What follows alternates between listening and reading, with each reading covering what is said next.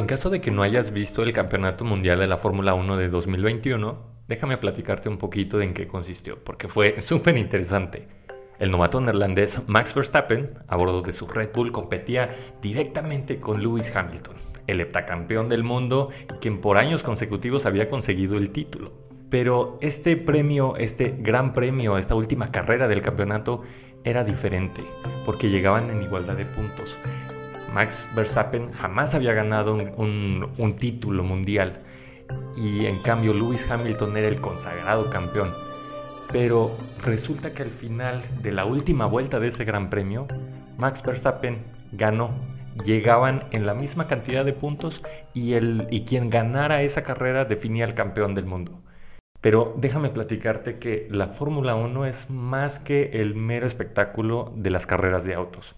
No nada más ves la carrera, sino también hay muchos actores detrás. Las escuderías como Ferrari, McLaren, Red Bull, Mercedes estaban compitiendo ferozmente por implementar mejoras a sus autos con el fin de hacerlos más rápidos, más potentes y exprimirles la mayor velocidad posible. Eso sí, en cada recta y en cada curva. Lo cual es bastante difícil porque si nos vamos a cuestiones técnicas, bueno, podríamos implementarle mejoras mecánicas al auto o mejoras aerodinámicas. Pero sin ahondar en tanto detalle podemos decir que hay dos competiciones, por un lado, los pilotos, por otro lado, las escuderías.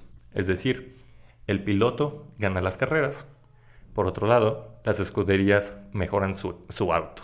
Si hiciéramos una evaluación de cada cambio que se le hizo a cada auto por parte de cada escudería, bueno, veríamos que al final del campeonato, Mercedes tenía el mejor auto.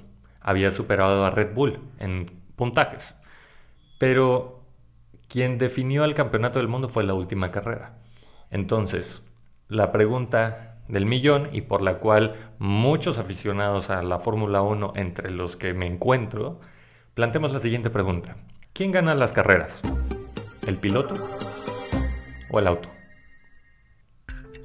Si tomamos esa misma disyuntiva para analizar si las enfermedades son causadas por patógenos o por la susceptibilidad y defectos de nuestro cuerpo, si éstas se curan o se previenen, o si la aptitud física es innata o puede moldearse mediante el ejercicio y la dieta, entendemos buena parte de la dirección de la investigación biomédica del siglo XXI.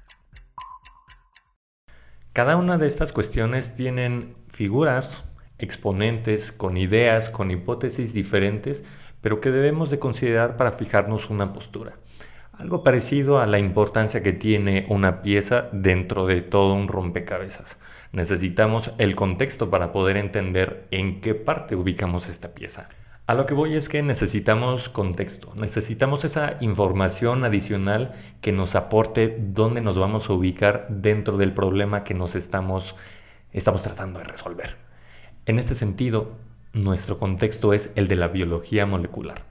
Pero antes de que te me espantes, la biología molecular tiene sentido, es muy sencilla, solo que es compleja. Es decir, utilizamos ideas sencillas para construir algo complejo. Estaré acompañándote a través de estas historias con el fin de platicarte de dónde surgen estos conceptos, estas ideas y para que veas que en realidad no es tan complicado como piensas. Abordaremos estas historias con el fin de que entiendas cuáles eran los problemas que estaban tratando de resolver, cuáles eran las cuestiones, cuáles eran las dudas, qué era lo que no se sabía y cuáles son las posibles analogías para poder entender ese concepto, esa historia, ese contexto tal cual, como esta que te acabo de contar sobre la Fórmula 1. Mi nombre es Germán Gómez, biólogo molecular, y estaré acompañándote a lo largo de estas historias que cada vez resultan ser más familiares, porque aunque no lo creas, estos problemas no son tan nuevos como crees, ya llevan algo de tiempo con nosotros. Con suerte, entenderás el contexto del que se habla entre la investigación más nueva en el siglo XXI, referente claramente a biología molecular, y por qué no, podremos formular nuevas preguntas que podríamos sugerirle a los científicos. Te esperamos en Healthing, donde escuchamos nuestro ADN. Un nuevo podcast por Diagnóstica Internacional.